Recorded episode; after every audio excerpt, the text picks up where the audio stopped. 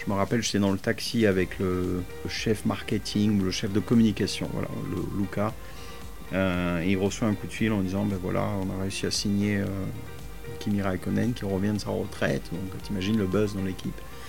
Euh, et je me rappelle un meeting en janvier, je vois, je Kimi arriver. Je le vois avec un plâtre sur le bras. Donc ça commençait mal. Je, je lui dis mais on se présente et tout. Je dis mais qu'est-ce qui t'arrive? Il m'a dit ouais, faut pas trop le dire, mais j'ai fait une course de, de motoneige en Finlande. Euh, où apparemment il était habillé en gorille, je sais pas quoi. Enfin, ça c'est des histoires à Kimi.